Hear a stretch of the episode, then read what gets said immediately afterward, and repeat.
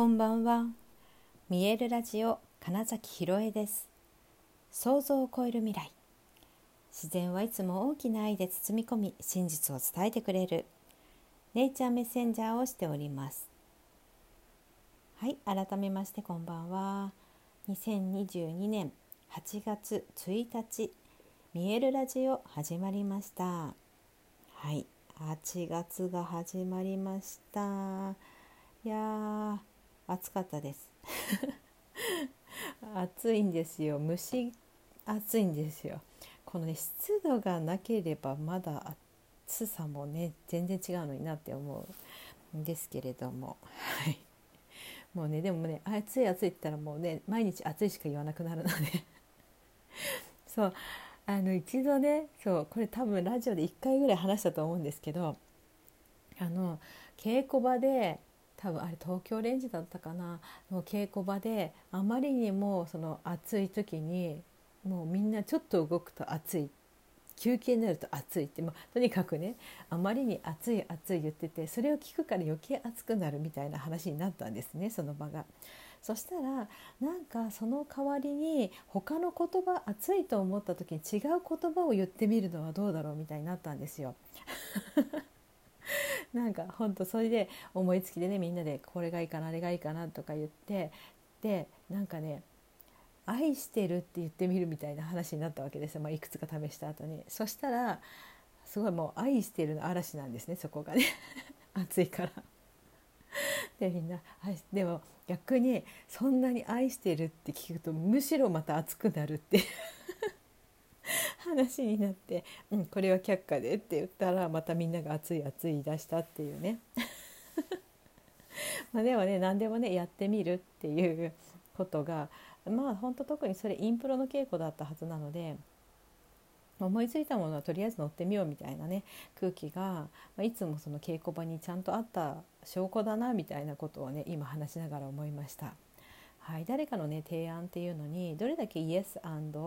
で乗っていけるかっていうことそうイエスバットでもなくノーでもなくまずはイエスそしてアンドっていうことが、まあ、人間関係を良くすることだしよりコミュニケーションが続いていく方法なんですよね。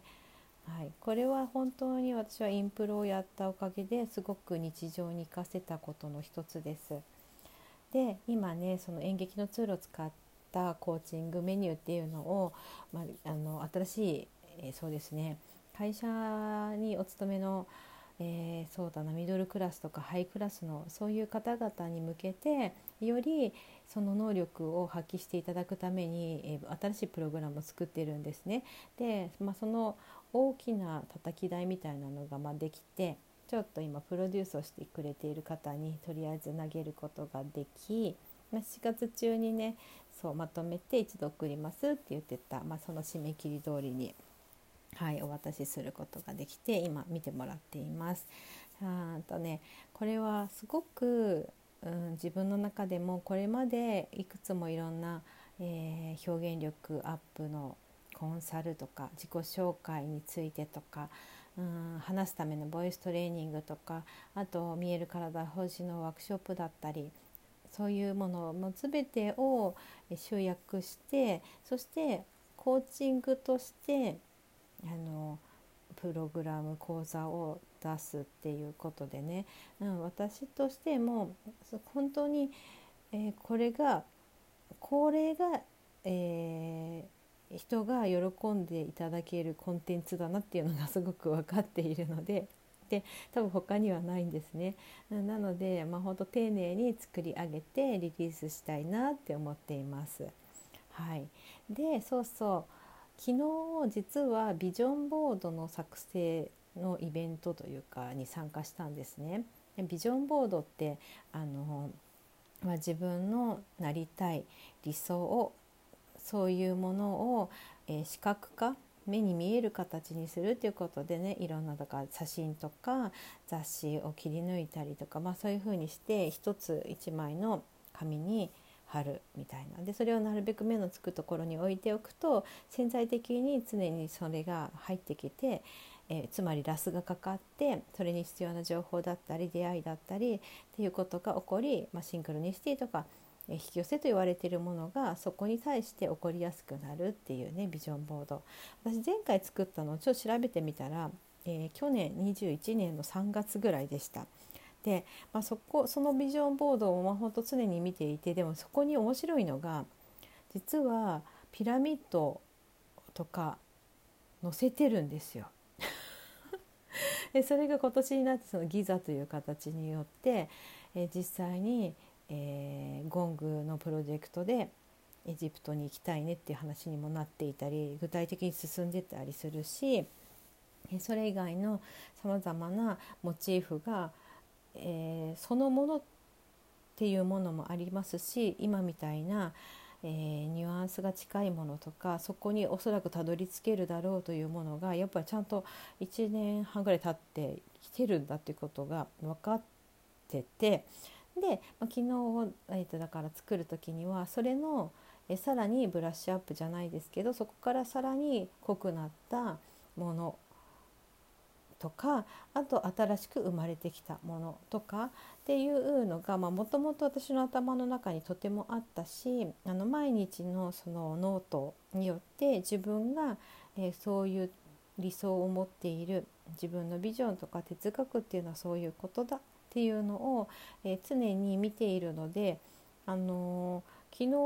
あの遅れていきますって言って言ったんだけど一番早くにできましたって言って。ん、っていうぐらいはほんとすぐにできて。で見れば見るほどあそうそうほんとこれ私これなんだって。で思ってたし、えーと、シェア会をした時になんかほんとそのものだねって言ってくれた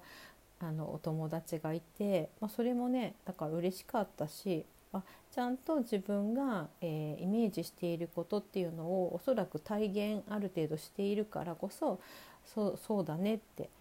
言っていただいたんだなっていうのをね思ったりして。そうだからやっぱビジョンを明確にし続けるってことはやっぱり今をどう選択していくかっていうのにすごく結びついてるんだなっていうのを昨日そのねビジョンボードを作ったことでね改めて感じたし、えそれで言うとだから自分のエネルギーが拡大していくものの一つに、え先ほど話したその演劇というものがやっぱりすごく関わってきていてそこで培ったものをどう生かしていくのかみたいなことなんだなっていうのをしみじみと感じているところです。今もねあのちょうどそのビジョンボードが本当に目につくところに貼ってあって実際見ながら話してるんですけどそう。でそうそうここ最近のそのなんか夢ノートとかビジョンボードとかこのそうだな3年くらいの間に必ずまあ1年に1回ぐらいはしっかりそういうのを作る時間をとってるんですが必ずそこに、えーと、貼られているのは、まあ、もちろん自然緑とか花とか空とか海とか、まあ、そういうものももちろんなんですけど実は無限大のマーク。インフィニティですね無限大のマークというのが必ず貼っているんですね。で私はやっぱここがすごく自分の中に大きくって、えー、可能性はいつだって無限大だって思っているんですね。選択肢はいつだってそう全てから選ぶことができるこれはアクセスバーズで学ぶことなんですけどそれがまさにそういうことでいつでも可能性は無限大いつだっていつから何歳だっていつからだってどの瞬間からだって本当に、うん、自分が望むものを選択していける自分の人生を決めていける自分の、えー、潜在的な能力を開花していく。本来持っているその魂レベルでのそのエネルギーというものを、えー、どんどんと輝かせていくみたいなところがやっぱこのマークにすごい主張されているな象徴か象徴されているなって思っているので、うん、必ずそれが貼られてるんですが今回はね超真ん中に貼りました。センターってやつですね。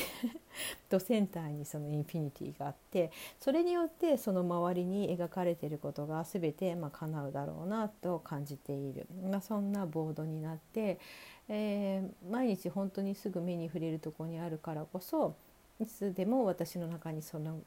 能力その力があるんだなっていうのを思い出させてくれるなって思いましたし今日そんなこと思いながら、まあ、ちょっとした知り合いの実はお通夜に行ったんですけれどもその時夕方に見た空に、まあ、すごい大きな鳳凰雲でね鳳凰の姿があったり、まあ、すごい数の竜がいたりあとねなんなんと捉えていいかはわからないけど明らかにこう生命的なエネルギーを持つ 雲たちがすごいあってあこうしていわゆるグレートスピリットというものが存在を教えてくれて常に見守ってくれてたり、うん、私たちとつながってくれてるっていうことを教えてくれてるんだなっていうのを感じた時にあれらが自分の中にあるしあそこの力をだから自分が使えるんだっていうことですよ。だからそう思うと本当にこの大きな自然宇宙も含めたなんかこの大きなものがやっぱり自分とつながっているし自分であるしっ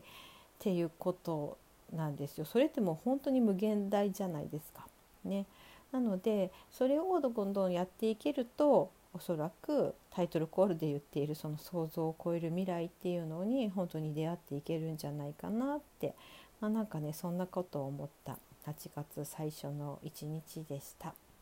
はいということで本日もご視聴くださりありがとうございました。2022年8月1日そうそう明日は昼間に、えー、またライブ配信しますはい見えるラジオ金崎ひろえでした。おやすみなさい。